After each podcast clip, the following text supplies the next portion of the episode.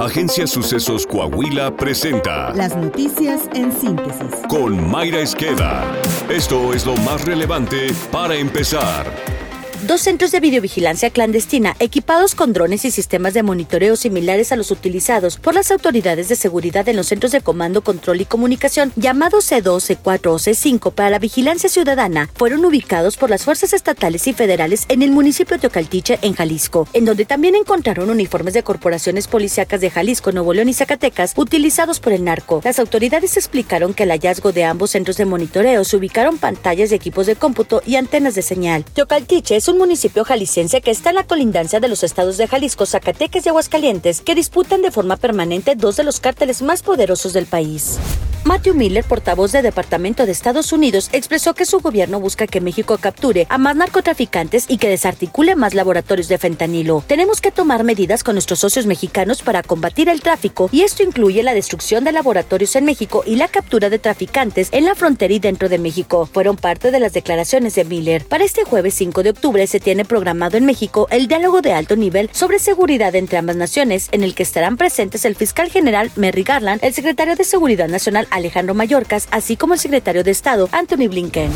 En entrevista con el periodista Joaquín López Doriga para Radio Fórmula, el sacerdote Ángel Vargas, quien oficiaba la ceremonia de bautizo colectivo cuando se desplomó la losa de la iglesia Santa Cruz en Ciudad Madero, Tamaulipas, describió el momento del colapso como la experiencia más terrible que ha tenido en su vida. El momento más, más difícil ha sido el momento en el que tuve que bendecir los cuerpos, tener que despedirlos y, y decirles, bueno, que espero pronto verlos, pero pero imagínate bendecir a un niño, o sea, volteas para arriba y Señor, o sea, toma la mía y déjala de él. Es una cosa El gobierno de Tamaulipas informó que subió a 11 el número de muertos tras el derrumbe de la losa de una iglesia en Ciudad Madero. La onceava víctima era una jovencita de 18 años de edad quien sufrió fractura de pelvis y columna vertebral. Hasta el momento, la cifra de personas hospitalizadas se mantiene en 13, entre las cuales está una mujer que presenta fractura severa en cráneo. Protección Civil Estatal informó que la última vez que se revisaron las condiciones del edificio fue en el año 2020 y posterior a ello se tuvo conocimiento que se realizaron labores de colocación de aires acondicionados, pero que aún no se determina si los cambios ocasionados por su instalación afectaron la estructura del inmueble.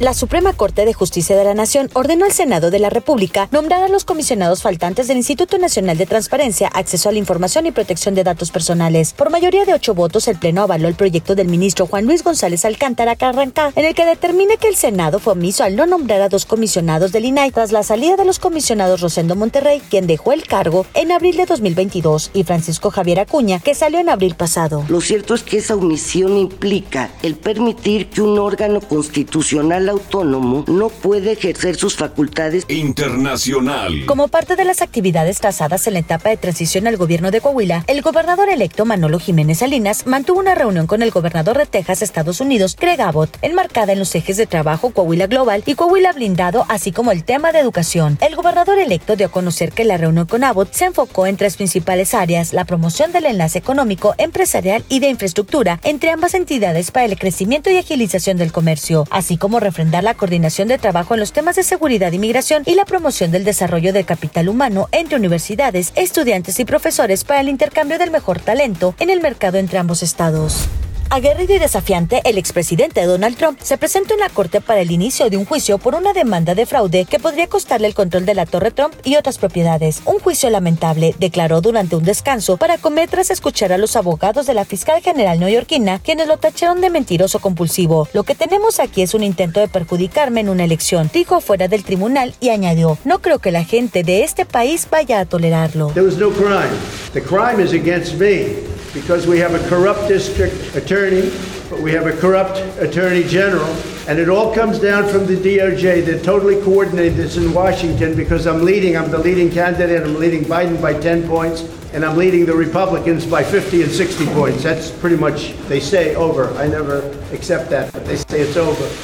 Esta es la opinión de Israel Navarro, en clave de FA. Comienza la travesía jurídica de Donald Trump por las Cortes de Estados Unidos. La primera sesión donde el expresidente comparece formalmente en el banquillo de los acusados fue el juicio civil que se le sigue por inflar fraudulentamente los avalúos de ciertas propiedades de la organización Trump. De los siete cargos que integran esta demanda, el juez Arthur Engoron encontró que Trump y sus hijos mayores sí tienen responsabilidad en al menos en uno de los delitos, el de fraude, y tendrá que decidir sobre los otros seis de aquí al 22 de diciembre cuando concluya este juicio. ¿Qué va a pasar después? Que le van a pegar donde duele, en el bolsillo, porque la sentencia contempla la disolución de las empresas de Trump en el estado de Nueva York, además de pagar multas que se estiman por encima de los 250 millones de dólares. Pero más allá de las implicaciones jurídicas está la arena política. Para empezar, Trump tiene en puerta otro juicio civil y cuatro de carácter penal que contemplan 91 delitos graves, por lo que la estrategia comunicacional de Trump incluye sus apariciones en las cortes. Para él, cada comparecencia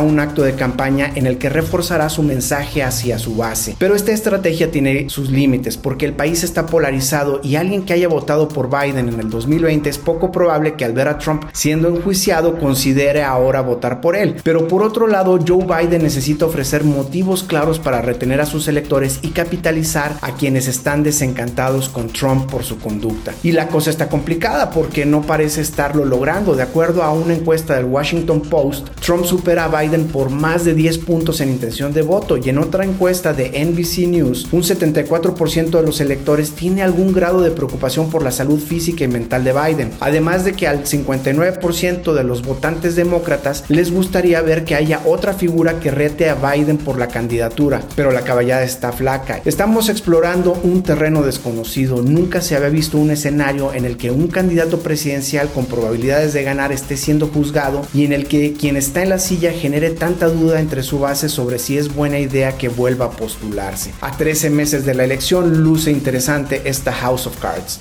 Coahuila. El gobernador Miguel Ángel Riquelme Solís inauguró el angiógrafo en el Hospital General de Torreón, cuya inversión es de 85 millones de pesos. Destacó que en esta sala de hemodinamia se tendrán estudios que afectan al sistema cardiovascular, con lo que se fortalece el programa Coahuila Cardioprotegido, dedicado a disminuir la tasa de mortalidad con enfermedades relacionadas al corazón. En su mensaje, el mandatario estatal agradeció a todo el personal de salud de la entidad. Su trabajo ha sido fundamental para hacer de Coahuila un referente a nivel nacional. Siempre tendrán mi reconocimiento por todos los retos que enfrentamos juntos resaltó. Saltillo. En Saltillo se trabaja todos los días para mantener segura a la ciudad, afirmó el alcalde José María Frastrosiller, quien destacó que este tema es prioritario en su administración. Frastrosiller reiteró que en seguridad es vital el apoyo que se recibe por parte del gobernador Miguel Ángel Riquelme, el Ejército Mexicano, la Guardia Nacional, así como por más de 108 mil personas que integran los comités ciudadanos de seguridad. En lo que respecta a la Comisaría de Seguridad, destacó que se han entregado patrullas, equipo de seguridad personal, además de mejorar las condiciones salariales y laborales de todos los elementos de la corporación corporación. El avance de nuestro podcast deportivo con Alondra Pérez. A nombre de la titular de este espacio, Alondra Pérez, le informaré. David Falteson deja ESPN, José Ramón le da cálida despedida y se espera su llegada a Televisa. Alexa Moreno consigue boleto para Juegos Olímpicos de París 2024 y Seahawks apalean a Gigantes de Nueva York en el cierre de la semana 4 en la NFL.